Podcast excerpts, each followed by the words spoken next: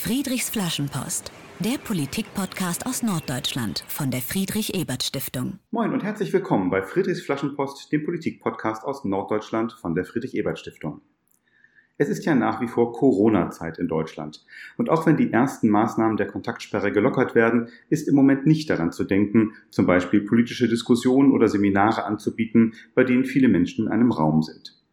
Deshalb bietet das Julius Leber Forum, das Regionalbüro unserer Stiftung für Schleswig-Holstein, Bremen und Hamburg, in diesen Wochen regelmäßig politische Informationen und Diskussionen im Internet an, unter anderem mit den Folgen von Friedrichs Flaschenpost. Am Mikrofon ist dabei, wie immer, Dietmar Molthagen. Ich arbeite beim Julius Leber Forum und der Gastgeber von Friedrichs Flaschenpost zu sein, ist dabei eine meiner liebsten Aufgaben. Nachdem wir vor einigen Wochen über die Lage in Krankenhäusern und Pflegeeinrichtungen während der Corona-Pandemie gesprochen haben, geht es heute um die psychische Gesundheit. Darüber spreche ich mit der Gesundheitspsychologin und Psychotherapeutin Julia Scharnhorst. Herzlich willkommen, Frau Scharnhorst. Ja, vielen Dank, dass ich da sein darf. Sehr gerne. Ich darf Sie kurz vorstellen. Julia Scharnhorst machte ihr Psychologiediplom an der Universität Hamburg, sattelte anschließend einen Master in Public Health an der Medizinischen Hochschule Hannover drauf und absolvierte die Ausbildung zur Psychotherapeutin. Sie arbeitete dann fast zehn Jahre in verschiedenen Kliniken, anschließend einige Jahre als Leiterin Gesundheitsmanagement der Hanse Merkur Krankenversicherung in Hamburg. Seit 2003 ist sie selbstständig und führt ihr eigenes Beratungsunternehmen mit Namen Health Professional Plus. Dabei geht es ihr vor allem um die psychische Gesundheit im Berufsleben. Dieses Unternehmen HPP befindet sich in Schleswig-Holstein in dem kleinen Ort Hedlingen direkt an der Elbe, kurz hinter Wedel. Nochmals herzlich willkommen, Frau Scharnos, und vielen Dank, dass Sie Ihr Wissen hier in unserer Flaschenpost teilen. Die unmittelbare nach der psychischen Gesundheit in Zeiten der Corona, die unmittelbare Frage nach der psychischen Gesundheit in Zeiten der Corona-Krise ist naheliegend und wird gleich der Ausgangspunkt unseres Gesprächs sein. Im Verlauf der Sendung sprechen wir aber auch darüber, wie psychische Belastungen speziell im Beruf reduziert werden können, welche Aufgaben dabei Unternehmen und die Beschäftigten haben und welche Rahmenbedingungen die Politik für ein psychisch gesundes Arbeitsumfeld setzen muss.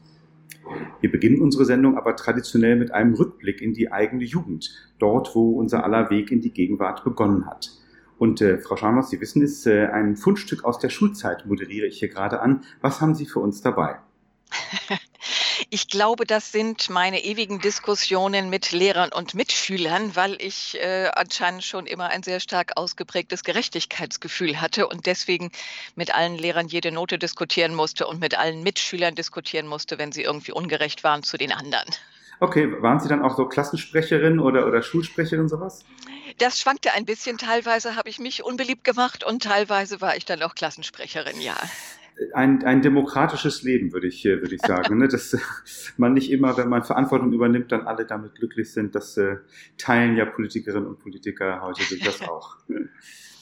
Ja, vielen Dank. Äh, und würden Sie sagen, das ist eine Erfahrung, die Sie dann auch viel später in Ihrem Berufsleben geprägt hat, der Kampf für Gerechtigkeit? Sicherlich nicht nur in meinem Berufsleben, aber das ist etwas, was sich durchzieht, privat, beruflich in meinem ähm, berufspolitischen oder politischen Engagement. Ganz sicher ist das eine Grundlage. Vielen Dank für diesen Rückblick und äh, wieder zeigt sich mal, es beginnen bestimmte Dinge schon unserer Jugend, die uns dann auch unser Leben lang prägen. Kommen wir von der Vergangenheit jetzt aber in die Gegenwart. Die unmittelbare Gegenwart ist für uns alle im Moment von der Corona-Pandemie geprägt.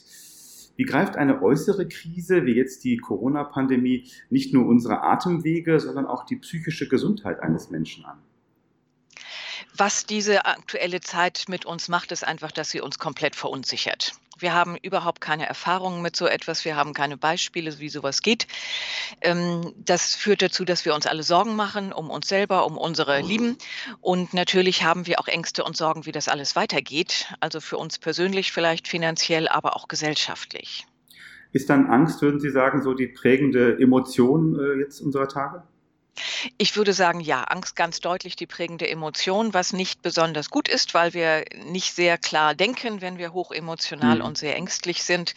Was jetzt strafverschärfend noch dazu kommt, dass uns Kraftquellen fehlen, also sowas wie die sozialen Kontakte, die uns normalerweise sehr gut durch schwierige Zeiten helfen, die sind halt im Moment viel schwieriger aufrechtzuerhalten.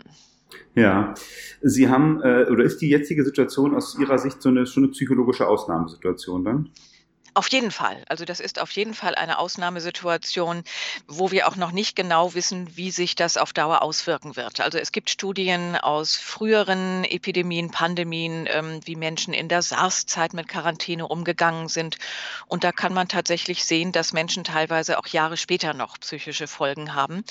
Insbesondere leider die Menschen, die im Gesundheitswesen sozusagen an vorderster Front stehen. Also Krankenpflegerinnen, Pfleger, Ärzte. Genau die, weil die sich natürlich auch immer noch besonders um ihre eigene Gesundheit Sorgen machen müssen, weil die so viel Kontakte haben zu Erkrankten. Sie sagen, man hat in früheren, äh, oder man kennt aus früheren Epidemien äh, auch Langzeitfolgen. Was wäre vielleicht so eine Langzeitfolge jetzt von, von SARS?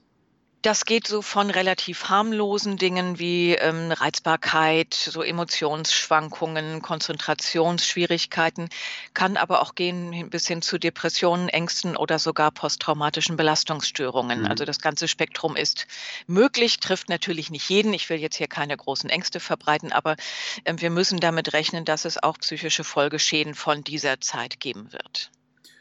Vielen Dank. Wir sprechen gleich noch etwas näher auch über die Frage, was heißt das jetzt auch für Arbeitsbedingungen zum Beispiel von Menschen im Gesundheitssektor. Ähm, aber ich habe noch eine Frage vorher, so ein bisschen allgemeinere. Sie haben einen aktuellen Blog äh, auf Ihrer Website. Äh, da gibt es einen aktuellen Beitrag. Typische Denkfallen äh, zu Corona, über die Sie dort schreiben. Was für Denkfallen haben Sie da gefunden? Beschreiben Sie. Ja, wir Menschen sind, wie gesagt, eigentlich nicht gemacht für solche Zeiten. Deswegen können wir zum Beispiel das Risiko so einer Erkrankung ganz schlecht einschätzen. Wir können das Virus nicht sehen, nicht hören, ähm, nicht riechen. Ähm, da haben wir Menschen einfach ganz große Schwierigkeiten und neigen deswegen so zu einem Hin- und Herschwanken zwischen Verharmlosung und Panikmache. Hm. Ähm, auch eine Denkfalle sozusagen, ähm, je näher uns das selber rückt, desto mehr fürchten wir uns, obwohl das, ähm, also wenn jetzt äh, Verwandte erkranken zum Beispiel, das erhöht nicht unbedingt unsere eigene Erkrankungswahrscheinlichkeit, insbesondere wenn wir gar keinen Kontakt hatten, aber gefühlt rückt uns damit das Risiko viel näher. Also auch da sind wir nicht so gut da drin, wirklich realistisch das wahrzunehmen. Was wir dann alle tun, ist ganz verzweifelt nach Sicherheit suchen und auch ja. das tun wir nicht unbedingt auf ganz rationale Weise. Also wir versuchen uns irgendwie an Autoritäten zu orientieren, prüfen dabei nicht immer, ob das Experten sind. Also Sie sehen das, was im Moment gerade an politischen Autoritäten unterwegs ist und interessante Dinge verbreitet, was wir tun sollen jetzt. Ähm, auch das vermittelt erstmal Sicherheit, ähm, auch wenn das nicht unbedingt stimmt, was die sagen. Also da fehlt uns häufig jetzt der kritische Menschenverstand, sowas einmal auf die Probe zu stellen und zu prüfen, stimmt das eigentlich, was mhm. da uns erzählt wird. Sie sagen, dass äh, wir eben in einer Situation sind, wo wir das Risiko nicht so richtig gut einschätzen können. Äh, das spiegelt sich dann doch auch in diesen Debatten um äh, erst sozusagen ganz große Maßnahmen zur Einschränkung von Kontakten und jetzt die Debatte um Lockerungen, wie, wie den einen kann jetzt nicht schnell genug gelockert werden, wahrscheinlich die gleichen Leute, die am, die am Anfang nicht schnell genug eingeschränkt werden konnte, das öffentliche Leben. Das ist so ein Ausdruck von, von dieser Unsicherheit, die Sie gerade beschrieben haben? Ja, natürlich. Und dazu kommt auch noch, dass wir ja immer neue Informationen bekommen. Also ne, dann sind genau diese Experten, an denen wir uns versuchen zu orientieren, ähm, die heute das eine sagen, morgen das andere. Der eine Experte ist dieser Meinung, der andere einer anderen. Also es fällt uns einfach ganz, ganz schwer, uns da zu orientieren. Was ja im wissenschaftlichen ich, Diskurs gar nicht ungewöhnlich ist, ne, dass man verschiedene äh, Mediziner auch mal verschiedener Meinung sein dürfen. Das ist völlig normal, nur im Moment hat das natürlich Auswirkungen auf unsere ganze Gesellschaft, was da hm. sozusagen hm. Sich jetzt als die Expertenmeinung aller ähm, herauskristallisiert. Mm, und deswegen ist es natürlich schwierig jetzt zu überlegen, an wen hänge ich mich jetzt sozusagen gerade an mit meiner eigenen Meinung. Und dann kommen wir genau wieder dahin. Die einen verharmlosen und sagen, war doch alles nicht so schlimm, wusste ich doch. Hm. Und ähm, die anderen sagen, oh Gott, das ist ja viel schlimmer. Ich könnte auch noch einen Herzinfarkt und Nierenerkrankungen kriegen, wusste ich noch gar nicht. Also das ist einfach eine sehr bewegte Zeit auch für mhm. uns. Haben Sie denn einen Tipp äh, für uns, für unsere Hörerinnen und Hörer, wenn Sie jetzt sagen, so, das sind die Denkfallen, was kann man jetzt positiv äh, vielleicht als Tipp mitgeben, um jetzt durch diese psychisch anstrengende Zeit zu kommen? Auf jeden Fall den eigenen kritischen, gesunden, gesunden Menschenverstand ganz doll einzuschalten und auch ganz bewusst nur ähm, seriöse Informationsquellen aufzusuchen. Denn auch das ist eine Denkfalle. Wir vergessen irgendwann, wo wir das herhaben. Wir wissen nur noch, ich habe das irgendwo gelesen und nehmen das für bare Münze und vergessen völlig, dass das aus irgendeinem WhatsApp-Chat kommt. Hm. Also von daher wirklich bewusst jetzt mal die Informationsquellen suchen und die auch nicht dauernd studieren, sondern höchstens ein bis zweimal am Tag gucken, was gibt es Neues, damit man sich da nicht selber völlig verrückt macht. Vielen Dank. Äh, das, äh, so, so, so, praktisch sind wir selten bei Friedrichs Flaschenpost. Das gefällt mir, dass Sie äh, Tipps für unsere Hörerinnen und Hörer haben. Äh, wir haben schon kurz äh, über die Menschen, die jetzt gerade im Gesundheitssektor arbeiten, gesprochen. Blicken wir äh, eben auf diese besondere Bedeutung psychische Gesundheit am Arbeitsplatz. Was brauchen jetzt ähm, die besonders betroffenen Arbeitnehmerinnen und Arbeitnehmer aus psychologischer Sicht? Vielleicht erstmal im Gesundheitssektor, den Sie gerade angesprochen hatten. Die brauchen möglichst viel Sicherheit und die brauchen möglichst guten Schutz. Also Angst und Unsicherheit ist im Moment da wirklich unser größter Feind. Ähm, deswegen sind all die Hygienemaßnahmen, die im Gesundheitswesen gerade durchgeführt werden, nicht nur für die Patienten gut, sondern auch für das Personal, was da arbeitet. Die brauchen auch Anerkennung, aber die brauchen auch schlicht und einfach viel mehr Stellen und ein besseres Gehalt. Das ist ja etwas, womit wir uns schon Jahrzehnte eigentlich vorher herumgeschlagen haben. Ich erinnere mich seit vielen Jahren daran, dass immer wieder in den Zeitungen steht, wir brauchen 20.000 mehr Stellen, 50.000 mehr mhm. Stellen. Und jetzt stellen wir massiv fest, Mensch, wir haben da etwas versäumt. Also wir sollten die Leute jetzt nicht vergessen, wenn wir diese Pandemie wieder im Griff haben, sondern da wirklich mal die Hausaufgaben machen und dafür sorgen, dass das Gesundheitssystem vernünftig auch personell ausgestattet ist und nicht die armen Menschen, die da jetzt arbeiten, wirklich bis zur Aufopferung und zum Umfallen schuften müssen für uns. Das ist interessant. Ich, ich weiß gar nicht, ob Sie äh, Gewerkschaftsmitglied sind, aber Ihr letzter Wortbeitrag war inhaltlich äh, gleich und fast auch in den gleichen Worten wie in unserer letzten Sendung mit der DGB-Vorsitzenden aus Bremen, die äh, genauso mit Blick eben auf die Beschäftigten im Gesundheitssektor in, in Bremen argumentiert hat. Nein, ich bin in keiner Gewerkschaft, aber ich kenne die Situation sehr gut, weil ich seit vielen Jahren mit äh, Pflegekräften Stressmanagement-Seminare durchführe und von daher immer gut mitkriege, oh ja. was die so umtreibt in ihrem Alltag. Das, das glaube ich. Äh, gucken wir aber auch noch auf andere Branchen. Im Moment ist jetzt ja die Zeit, wo äh, eben die, die unmittelbare äh, Corona-Kontaktsperre etwas gelockert wird. Das heißt auch, dass Arbeitnehmerinnen und Arbeitnehmer in einigen Betrieben jetzt so schrittweise wieder an ihren Arbeitsplatz zurückkehren. Äh, was muss dabei aus Ihrer Sicht jetzt im Interesse des Gesundheits-, psychischen Gesundheitsschutzes beachtet werden? Ja, es dient auch dem psychischen Gesundheitsschutz tatsächlich, wenn wir jetzt ähm, die neuen Arbeitsschutzregeln einhalten und auch verlässlich einhalten, die ja herausgegeben worden sind. Was Sie meinen, dieses ähm, anderthalb Meter Abstand halten, äh, solche Geschichten? Genau das. Da gibt es ja auch zum Thema Arbeitsschutz jetzt spezielle Regeln nochmal. Nicht? Wir haben diese Abstandsregeln natürlich auch im normalen Alltagsleben, aber gerade fürs Arbeitsleben gibt es Regeln, wie damit umzugehen ist. Das ist für die Arbeitnehmer jetzt ganz wichtig zu wissen, dass ihr Arbeitgeber das wirklich garantiert, damit sie möglichst angst- und sorgenfrei ihrer Arbeit nachgehen können.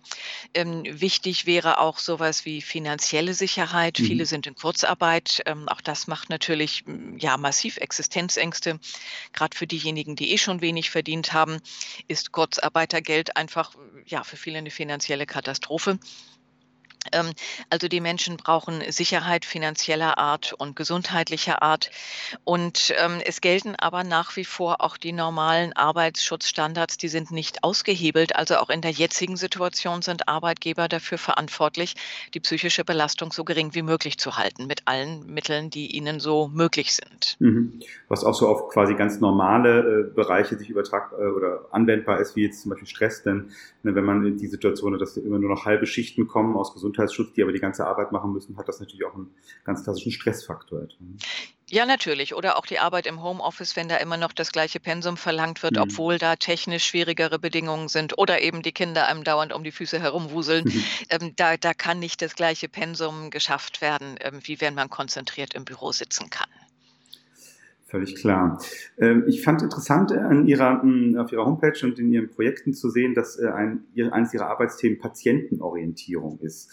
Ähm, Patientenorientierung, was, was heißt das aus Ihrer Sicht und was, was raten Sie diesbezüglich eigentlich jetzt äh, einerseits Krankenhäusern, aber eben zum Beispiel auch der Gesundheitspolitik?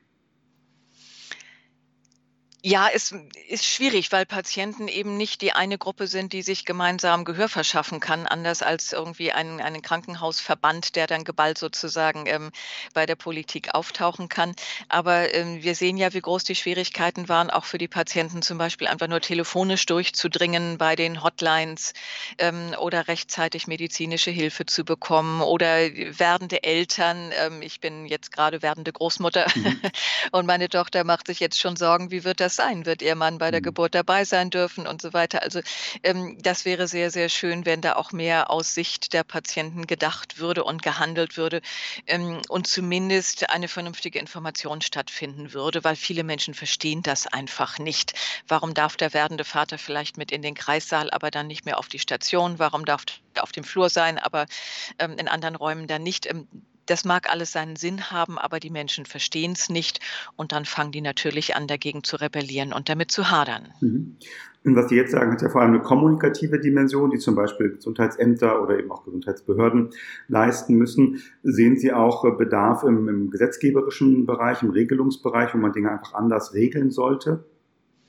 Es wäre schön, wenn Patienten ganz allgemein mehr Gehör bekämen. Ähm, es gibt einige Ansätze natürlich von Verbänden oder es gibt sowas wie Patientenuniversitäten, die also sich bemühen, dann auch so die Gesundheitskompetenz der einzelnen Menschen zu erhöhen. Ähm, sowas ist sicherlich toll und sollte unterstützt werden, weil das genau ähm, gegen diese Denkfallen zum Beispiel helfen könnte, die ich erwähnt mhm. habe, dass die Menschen einfach auch selber ein bisschen besser verstehen, was psychisch in ihnen abläuft in solchen Situationen und sich selbst vielleicht ein klein bisschen besser steuern können und einfach wissen, aha, das ist völlig normal, dass ich jetzt diese Ängste und Sorgen habe ähm, und wie gehe ich jetzt am besten damit um. Hm, es fehlen Anlaufstellen, also ich bin ja auch aktiv im Berufsverband der deutschen Psychologinnen und Psychologen. Wir haben jetzt tatsächlich auf ehrenamtlicher Basis eine Hotline ähm, ins Leben gerufen, ganz schnell, wo also Kolleginnen und Kollegen von uns dann zur Verfügung stellen für alle möglichen, äh, stehen für alle möglichen Fragen und Sorgen der Menschen. Und das wird wirklich sehr, sehr intensiv mhm. Angenommen genommen. Da merken wir also auch, es fehlt einfach auch an Unterstützungsangeboten ja. auf diesem Gebiet. Danke für diese plastischen Beispiele. Ich glaube, da kann man sich jetzt gut, gut was drunter vorstellen. Vielen Dank für diesen ersten Teil des Gesprächs. Äh, wir bleiben beim Thema Arbeit, aber lösen uns vielleicht ein bisschen jetzt von der unmittelbaren äh, Corona-Zeit.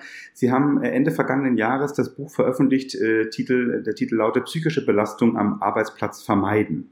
Was sind denn klassische Belastungen im Arbeitsleben, wenn nicht gerade eine Corona-Pandemie unseren Alltag völlig verändert?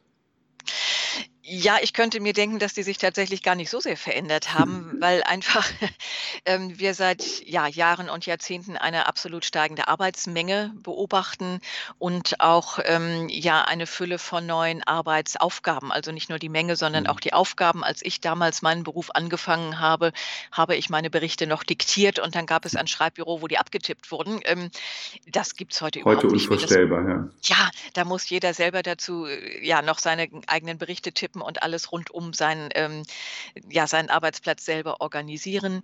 Was natürlich ein Riesenthema ist, ist diese ähm, Informationsflut, die uns auf immer mehr Kanälen mhm. ähm, überschüttet und der äußere und auch innere Druck, deswegen dauernd eigentlich in Hab-Acht-Stellung zu sein, 24 Stunden am Tag möglichst erreichbar zu sein, im Urlaub, am Wochenende und ähm, sonst beruflich nicht weiterzukommen. Der mhm. Druck wird nicht immer so offen von außen gemacht, aber der ist verinnerlicht bei vielen Menschen, die eben ganz genau wissen, auch wenn das keiner sagt, wenn ich hier Karriere machen möchte, dann muss ich auch nach Feierabend noch mit dem Chef ja. telefonieren.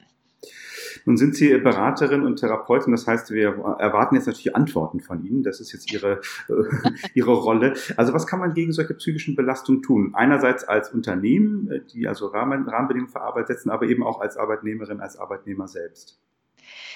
Erstmal sind tatsächlich die Unternehmen in der Pflicht. Das finde ich auch ganz wichtig zu mhm. sagen. Das ist jetzt nicht etwas, was jeder irgendwie für sich selber auskämpfen muss, weil der Arbeitgeber ist erstmal in der stärkeren Position für die meisten von uns. Ähm, da ist es nicht so einfach zu sagen, ich mache das alles mit mir alleine ab. Das ist auch gesetzlich so vorgesehen und ich bin sehr froh, dass seit 2013 im Arbeitsschutzgesetz immerhin die psychische Gesundheit ausdrücklich mit einem kleinen Halbsatz verankert ist. Das hat tatsächlich doch viel bewegt, dass sich viel mehr Unternehmen jetzt doch, ähm, wenn auch vielleicht ein bisschen widerwillig, aber des Themas im immerhin annehmen. Schön, schön ähm, zu hören, dass ein Halbsatz im Gesetz tatsächlich auch dann äh, reale Auswirkungen hat. Ja, tatsächlich. Also das war ja lange umstritten. Ähm, das hm. hieß immer, das sei doch irgendwie mit gemeint, wenn es um Gesundheit am Arbeitsplatz geht. Aber das ist sehr deutlich zu beobachten, dass erst seit das wirklich ausdrücklich erwähnt wird, ähm, doch mehr getan wird ähm, und auch tatsächlich auf der Seite der Kontrollbehörden auch ein bisschen sich Infrastruktur entwickelt, das überhaupt zu überprüfen, ob das eingehalten wird, das Gesetz. Aber wie gesagt, da ist das alles etwas mühsam. natürlich kann auch jeder Einzelne etwas für sich tun und das ist so ein gewisser Selbstschutz. Ähm, es sollte schon jeder auch so Grundkenntnisse im Thema Stressbewältigung haben, dass man einfach ein bisschen weiß, wie weiß, wie managt man sich selber bei der Arbeit, ähm, wie sorgt man dafür, dass man auch nach Feierabend wirklich Ausgleich, Erholung hat, auch mal ein Nichtstun und Muße und nicht mhm. glaubt, man müsse jetzt am Feierabend den Stress weiterfahren und, ähm, jetzt sportliche Höchstleistungen bringen oder noch fünf Fremdsprachen lernen oder sowas. Also das muss schon Hand in Hand gehen, dass man selber etwas für sich tut und sowas wie Problemlösefähigkeiten sich zum Beispiel aneignet, dass man da nicht immer nur mit Versuch und Irrtum mühsam sich so durch den Alltag bringt. Aber gerade was das Arbeitsleben angeht, wie gesagt, sind die Arbeitgeber da erstmal in der mhm. Pflicht, die zum Beispiel auch ihren Belegschaften genau solche Fortbildungen anbieten könnten. Ähm, wie gehe ich um mit Stress? Wie kommuniziere ich gut im Team? Ähm, wie entspanne ich mich? Wie erhole ich mich? Work-Life-Balance, alle solche Dinge gehören natürlich auch in die Fortbildungskataloge der Unternehmen. Sie haben den Gesetzgeber angesprochen, also die Politik, die solche Gesetze gemacht. Welche Aufgaben sehen Sie auf Seiten der Politik, wenn es darum geht, psychische Gesundheit im Arbeitsleben äh, zu fördern? Ich fürchte, da stehen wir tatsächlich noch sehr am Anfang. Also wir beobachten das seit 20 Jahren, dass die Fehlzeiten wegen psychischer Erkrankungen ungebremst steigen. Das kann jede Krankenkasse bestätigen. Ähm, und wir haben noch lange nicht die nötigen Strukturen und die möglichen Instrumente, um dagegen anzugehen. Das Arbeitsschutzgesetz ist ja größtenteils so aufgebaut, dass es ja eher so auf Freiwilligkeit bei den Arbeitgebern setzt. Ähm, als Psychologin kann ich nur sagen, hm, das äh, zweifle ich sehr, dass das so viel bringt, denn das weiß jeder von sich selber und ich beobachte das natürlich auch als Beraterin. Ähm, wir werden dann tätig, wenn wir Leidensdruck haben. Oder und eben einen gesetzlichen Zwang. Und das wäre genau der Leidensdruck. Hm. Okay, verstehe. Also wenn ich jetzt fürchten muss, ich muss hohe Strafgelder zahlen oder bekomme keine öffentlichen Aufträge mehr oder sowas, ja. das wäre dann ein Leidensdruck, der einen bewegt, etwas zu tun. Aber solange es alles gut geht und keiner so genau hinguckt, ähm, werden Unternehmen jetzt nicht freiwillig furchtbar viel Geld in die Hand nehmen oder ihren Mitarbeitern irgendwie ein kuschelweiches Arbeitsleben bereiten. Also ähm, da denke ich schon, braucht es tatsächlich äh, mehr noch Nachhilfe, Nachdruck, damit sich da noch mehr tut. Um es konkret zu machen, kennen Sie so ein äh, Beispiel für so eine gelungene politische Maßnahme, zum Beispiel auch in Schleswig-Holstein oder in Norddeutschland? Nicht wirklich. Oh, das ist keine gute Nachricht. Nein, es gibt sicherlich einige, ähm, die sind aber häufig sehr kleinteilig. Also man sieht das häufig, wenn man mal anguckt, was so in Wettbewerben prämiert wird. Es gibt ja auch so hm, Wettbewerbe, wo Unternehmen sich beteiligen können mit ihren Arbeitsschutzmaßnahmen. Und ich finde, das ist häufig sehr, sehr kleinteilig, was da gemacht wird. Das ist dann die eine Kampagne, die eine Maßnahme. Also es gibt doch wenig Unternehmen, die das wirklich aus voller Überzeugung durchziehen und stringent Mhm. durchziehen. Ähm, und das auch noch auf Dauer. Also es gibt dann schon Unternehmen, die werden zum Beispiel ausgezeichnet als Great Place to Work. Und dann sehe ich jetzt, was da in der Corona-Zeit passiert, dass nämlich massenweise Leute ähm, gemobbt werden, gekündigt werden. Und dann frage ich mich, ups, wo ist denn hier dieser Anspruch, ein Great Place to Work zu sein? Also, und, und wie kann man dieses Siegel wieder entziehen? das möchte man dann gerne, ja. Sie haben schon erwähnt, dass Sie auch im Berufsverband aktiv sind. Sie sind Vorsitzende der Sektion Gesundheitspsychologie im Berufsverband deutscher Psychologinnen und Psychologen. Äh, so ein Berufsverband hat ja auch immer die Aufgabe, durchaus äh, politische Positionen zu beziehen, politische Forderungen zu formulieren. Was sind da so aktuelle Punkte, über die Sie im Verband in Sachen Gesundheitspsychologie sprechen? Also neben dem Thema Corona haben wir immer noch äh, die Gesetzgebung zum Psychotherapeutengesetz, die mhm. ja dieses Jahr, äh, nein, letztes Moment, 2019, neu gemacht wurde. Ja. Genau, womit wir überhaupt nicht zufrieden sind, weil damit äh, diese Direktausbildung der Psychotherapeuten an der Universität stattfindet, ohne dass die vorher Psychologie studiert haben. Damit sind wir überhaupt nicht glücklich. Mhm. Was uns auch sehr beschäftigt, ist das Thema des Klimawandels, denn das sind ja Themen, die sich wirklich durchziehen ähm, durch alle gesellschaftlichen unterschiedlichen Geschichten durch alle ähm, Altersgruppen. Und auch unser ähm, Hauptthema für dieses Jahr war eigentlich so etwas wie Diversität, wie Integration unter dem Stichwort Heterogenität verbindet. Ähm, also doch zu versuchen, diese deutsche Gesellschaft ähm, möglichst unter einen Hut zu bekommen mit allen Differenzen, die wir haben. Vielleicht ist das tatsächlich in Corona-Zeiten gerade etwas mhm. einfacher, dass wir alle ähm, ja ähnliche Sorgen haben, uns alle ähnliche Ängste bewegen. Das verbindet vielleicht jetzt auch über verschiedene Differenzen hinweg, notgedrungen. Das sind ja, sind ja riesige Themen, die Sie gerade ansprechen. Wer ist da so Ihr Kommunikationspartner? Ist es dann schon das Bundesgesundheitsministerium oder wer ist so der Adressat Ihrer Ideen? Eigentlich ähm, alle. Wir sind ja mhm. vernetzt ähm, mit verschiedensten anderen Verbänden, mit verschiedensten Ministerien. Also wir versuchen da schon über Fachverbände, ähm, über die Politik, über ähm, Ansprache von Abgeordneten direkt da möglichst auch unsere Positionen, unsere Ideen weiterzugeben. Ganz herzlichen Dank, Julia Scharnhorst, Beraterin, gesundheitspsychologische Beraterin, Psychotherapeutin bis hierher. Wir wollen Sie im Rahmen dieser Sendung auch ein bisschen näher kennenlernen und das, was Sie selbst konkret persönlich tun. Wir beginnen dabei mit unserem Entweder-Oder-Spiel Friedrich fragt. Sie wissen, was auf Sie zukommt. Ich stelle Ihnen jetzt zehn Entweder-Oder-Fragen und Sie antworten ganz spontan. Können wir starten? Ja, aber auf jeden Fall. Wunderbar. Fahren Sie im Urlaub lieber nach Norden oder nach Süden? Nach Norden. Lieber mit Freunden ins Restaurant gehen oder gemeinsam zu Hause kochen? Lieber kochen. Was sehen Sie lieber im Kino oder Fernsehen? Einen Psychothriller oder eine Beziehungskomödie? Weder noch. Sondern? Aber dann doch eher die Beziehungskomödie. okay. Ich dachte, der Psychothriller könnte vielleicht so beruflich voll interessant sein. Aber Nein, ich bin nicht so für, für Blutlachen und okay. solche Dinge zu haben. Das muss nicht sein. Arbeiten Sie lieber allein oder lieber im Team? Das kommt auf die Aufgabe an. Ich arbeite gerne auch allein. Was sagen Freunde über Sie? Eher chaotisch oder gut organisiert? Gut organisiert. Sind Sie Frühaufsteherin oder Morgenmuffel? Eher Morgenmuffel, obwohl ich früh aufstehe. Sehr sympathisch, geht mir auch so. Nehmen Sie in den Urlaub äh, auch mal Arbeit mit oder schalten Sie dann komplett ab? Ich nehme als Selbstständige Arbeit mit. Gegen Ihren eigenen Rat von gerade. Selbstverständlich. Was ist wichtiger, glücklich sein oder gesund sein? Gesund sein. Wenn Sie entscheiden könnten, sollte es nach Corona ein Recht auf Homeoffice für alle geben oder eher die Rückkehr zur Arbeitsrealität, wie es Anfang März war? Das Recht auf Homeoffice finde ich absolut begrüßenswert.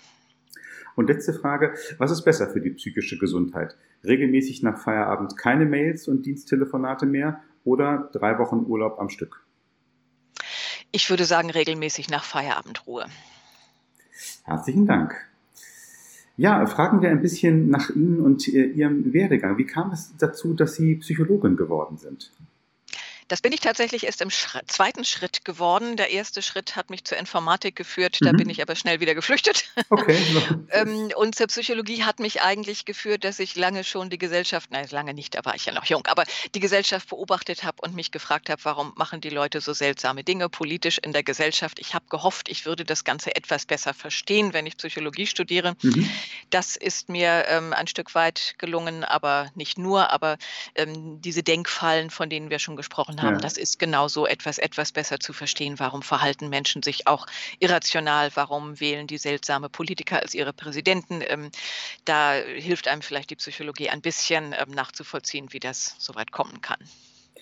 Interessant, das heißt, Sie haben jetzt gar nicht so sehr, wenn ich es richtig verstehe, aus dem Impuls heraus, Sie wollen dem einzelnen Patienten äh, helfen, was Gutes tun, sondern eher aus einem gesellschaftlichen, gesellschaftlichen Blick heraus sich für die Psychologie entschieden? Ja, das ist auch nochmal ganz wichtig festzuhalten. Das mhm. ist ein Irrtum zu glauben, dass Psychologie nur mit Psychotherapie zu tun mhm. hat, mit Beratung. Also es gibt wirklich Psychologinnen und Psychologen, die in allen Gesellschaftsfeldern aktiv sind, von den Rechtspsychologen bis zu den Schul- oder Sportpsychologen. Mhm. Also wir sind überall, tummeln uns überall und können überall hoffentlich auch etwas Sinnvolles beitragen. Und hatten Sie dann mal irgendwann äh, in Ihrem äh, ja doch schon etwas längeren Berufsleben so den Eindruck, Mensch, jetzt, jetzt habe ich was begriffen, warum politisch äh, eine Gesellschaft so und so tickt oder warum ein bestimmtes Ereignis eingetreten ist? Ein Stück weit vielleicht, aber ich stehe trotzdem immer noch häufig davor und wundere mich sehr, was wir hier so treiben mit uns unter Wild. Okay, gucken wir auf Ihr, äh, auf Ihr Berufsleben. Haben Sie selbst schon mal eine psychisch sehr belastende Situation am Arbeitsplatz erlebt? Und wenn ja, wie sind Sie damit umgegangen? Ja, ich bin tatsächlich massiv gemobbt oder in dem Fall sogar gebosst worden, da das von Vorgesetzten ausging. Ähm, ich muss zugeben, ich habe das selber erst nicht so gemerkt. Ich habe also versucht, mich dagegen zu stemmen, aber letztendlich hat nichts anderes geholfen, als sich dann da zu trennen. Und da habe ich auch gemerkt, aus der Situation rauszugehen, hat doch dabei geholfen, dass ich wieder richtig aufgelebt bin und mhm. ganz neue Wege dann gehen konnte durchaus ist manchmal eine, eine Trennung dann besser, als wenn man immer versucht, einen nicht lösbaren Konflikt immer weiter zu bearbeiten. Genau so. Und es erwachsen eben auch manchmal neue Chancen, neue Wege daraus. Hm. In meinem Fall war das so. Heute äh, oder schon seit etlichen Jahren beraten Sie Unternehmen und Institutionen mit Ihrer äh, eigenen Beratungsfirma. Ich habe es in der Anmoderation gesagt. Ähm, Sie geben da auch äh, Seminare unter anderem, ebenso Weiterbildung, wie wir auch schon drüber gesprochen haben. Haben Sie eigentlich den Eindruck, dass sich dann nach so einem Beratungsprozess oder nach einem Seminar in einem Unternehmen dann auch tatsächlich etwas Positives für die Gesundheit der Beschäftigten verändert? Ja, sicherlich, obwohl das häufig eher kleinteilig ist. Also es wird häufig leider der Fehler gemacht, zu glauben, man könne da mit einer Maßnahme ähm, nachhaltig etwas erreichen. Das ist so nicht. Man muss also schon von der Unternehmensleitung her das zum Dauerthema machen und auch wollen. Ähm, wo am meisten erreicht wird, das sagte ich ja schon, wenn wirklich ein Leidensdruck mhm. besteht. Also wenn ich wirklich auf katastrophale Missstände stoße und die dann auf die Art und Weise öffentlich werden, dann ändert sich häufig ganz massiv und auch sehr schnell was. Wo sich die Unternehmen etwas schwerer tun, ist ähm, dauerhaft wirklich an den Arbeitsbedingungen etwas zu verbessern, so im normalen Arbeitsalltag. Ja, also nicht punktuell, sondern strukturell was zu machen. Genau so, ja. Sie haben dann äh, noch im Berufsleben eine Zusatzausbildung, habe ich gelesen, als Resiliency Facilitator gemacht. Vielleicht können Sie unseren Hörern und Hörern einmal kurz erklären, was, was Resilienz ist und was Sie da in diesem Bereich tun. Ja, Resilienz geht äh, ein bisschen in Richtung Stressbewältigungsfähigkeiten, aber noch ein Stück weit darüber hinaus. Es geht also darum, wie wir Krisen, Tragödien, Traumata psychisch widerstehen, ob wir da jetzt krank werden und sozusagen psychisch in die Knie gehen oder ob wir da wieder zu unserer alten Form zurückfinden oder vielleicht sogar aus Krisen gestärkt hervorgehen. Das finde ich ein sehr faszinierendes Thema, weil, wie gesagt, in der Psychologie man sich ja viel auch mit psychischen Störungen psychischen Krankheiten beschäftigt. Und da fangen wir halt erst da an, wenn Leute schon Symptome haben, wenn es denen schon schlecht geht. Viel sinnvoller und ähm, ja, erfolgversprechender finde ich sehr früh anzufangen, präventiv anzufangen, mhm. zu gucken, was stärkt die Psyche der Menschen eigentlich. Und da gibt es zum Glück viele, viele Dinge, die man tun kann und die ich auch als Trainerin, als Beraterin, als Autorin mit anstoßen kann, damit da Menschen vielleicht äh, ja neue Fähigkeiten und neue Stärken entwickeln für sich persönlich ist ja auch ganz aktuell, ein bisschen schließt sich hier unser Gesprächskreis, ne, in der aktuellen Krise der, der Corona-Pandemie, Stressbewältigung. Äh, genau, das ist jetzt eigentlich das Trendthema mit der Resilienz. Psychische Selbstbehauptung irgendwie zu erlernen. Haben Sie vielleicht so ein, ein Beispiel, wie das praktisch aussehen kann? Ähm, was ganz wichtig ist, um möglichst gut durch schwierige Situationen zu kommen, ist soziale Unterstützung. Mhm. Das zeigt sich also auch in allen Studien, die wir zu dem Thema haben. Das ist natürlich im Moment schwierig, weil wir diese direkte soziale Unterstützung schlecht leben können. Aber, und darüber freue ich mich wirklich, ich sehe, wie kreativ die Menschen sind. Ich mache ja ein bisschen Webinare jetzt auch für Firmen mhm. so zu diesem Thema, wie können die ihre Mitarbeiter unterstützen. Und wenn die dann berichten, was die alles tun, dass die zum Beispiel eine virtuelle Kaffeepause gemeinsam machen oder doch irgendwie ähm, den virtuellen Stammtisch dann machen, wo dann halt jeder vor seinem ähm, eigenen Laptop sitzt und man trotzdem irgendwie gemeinsam gesellige Runden hat. Also auch das geht immer noch oder wo auch Menschen nicht nur Unterstützung suchen, sondern auch geben, wie viel sie sich jetzt mhm. gegenseitig unterstützen in der Nachbarschaft oder auch international über Grenzen hinweg mit ähm, gemeinnützigen Aktivitäten. Also das ist ganz toll zu sehen und das tut nicht nur denjenigen gut, die die Unterstützung bekommen, sondern auch denjenigen, die die geben. Ja. Wichtiger, wichtiger Punkt. Wir sind fast am Ende unserer Sendung angekommen und äh, die Schlussfrage bei Friedrichs Flaschenpost ist ja immer gleich. Wir bitten alle unsere Gäste, eine Flaschenpost an die Zukunft zu schreiben. Äh, Sie bekommen jetzt eine Spezialaufgabe. Äh, was haben wir eigentlich im Frühjahr 2020 richtig gemacht, damit wir in einiger Zeit auf die, unsere jetzige Zeit zurückgucken und sagen können, Mensch, durch diese Krise sind wir aus psychologischer Sicht alles in allem doch ganz ordentlich durchgekommen. Wir haben dann ähm, insofern alles richtig gemacht, dass wir freiwillig aufeinander aufgepasst haben, nicht gezwungen, weil die Politik das von uns wollte, sondern weil wir freiwillig uns gesagt haben, ja, wir wollen miteinander solidarisch sein, wir wollen aufeinander aufpassen ähm, und wir akzeptieren da auch Einschränkungen in unserem privaten Leben. Ähm, da können wir uns dann selber einmal auf die Schulter klopfen, dass wir ähm, hilfreich waren für andere und wir werden dann auch feststellen, dass wir solche Zeiten gut gemeinsam überstehen können, wenn wir dazu nicht gezwungen werden, mhm. sondern wenn wir ähm, freiwillig diese Dinge füreinander tun und hoffentlich damit das gesellschaftliche Klima auch für die nächsten paar Jahre noch ein bisschen angewärmt haben. Vielen Dank für Ihre Flaschenpost an die Zukunft. Äh, gute Worte, die hoffentlich äh, wahr werden. Und damit endet diese Folge von Friedrichs Flaschenpost. Ganz herzlichen Dank an die Gesundheitspsychologin und Beraterin für Gesundheitsschutz Julia Scharnhaus. Schön, dass Sie in der Sendung waren. Ja, vielen Dank auch. Und ganz vielen Dank äh, natürlich allen unseren Hörerinnen und Hörern. Danke fürs Einschalten und fürs Mitdenken. Wir setzen eure Ideen auch in die Tat um. Zum Beispiel heute. Das Thema der heutigen Folge wurde aus eurem Kreis vorgeschlagen. Schreibt uns also gern Kritik oder Lob, dagegen haben wir auch nichts, an hamburg.fes.de oder kommentiert auf unserer Facebook-Seite fes.nord. Wenn ihr ein Thema habt, das wir hier oder in einem anderen digitalen Format aufgreifen sollten, dann gerne immer her damit. Für das Julius Leber Forum am Mikrofon von Friedrichs Flaschenpost sagt Tschüss und hoffentlich auf Wiederhören Dietmar Molthagen. Bleibt gesund und werdet nicht durch eure Arbeit krank, denn Demokratie und Mitbestimmung brauchen fitte Leute, die ihre Stimme einbringen. Friedrichs Flaschenpost, der Politik-Podcast aus Norddeutschland von der Friedrich-Ebert-Stiftung.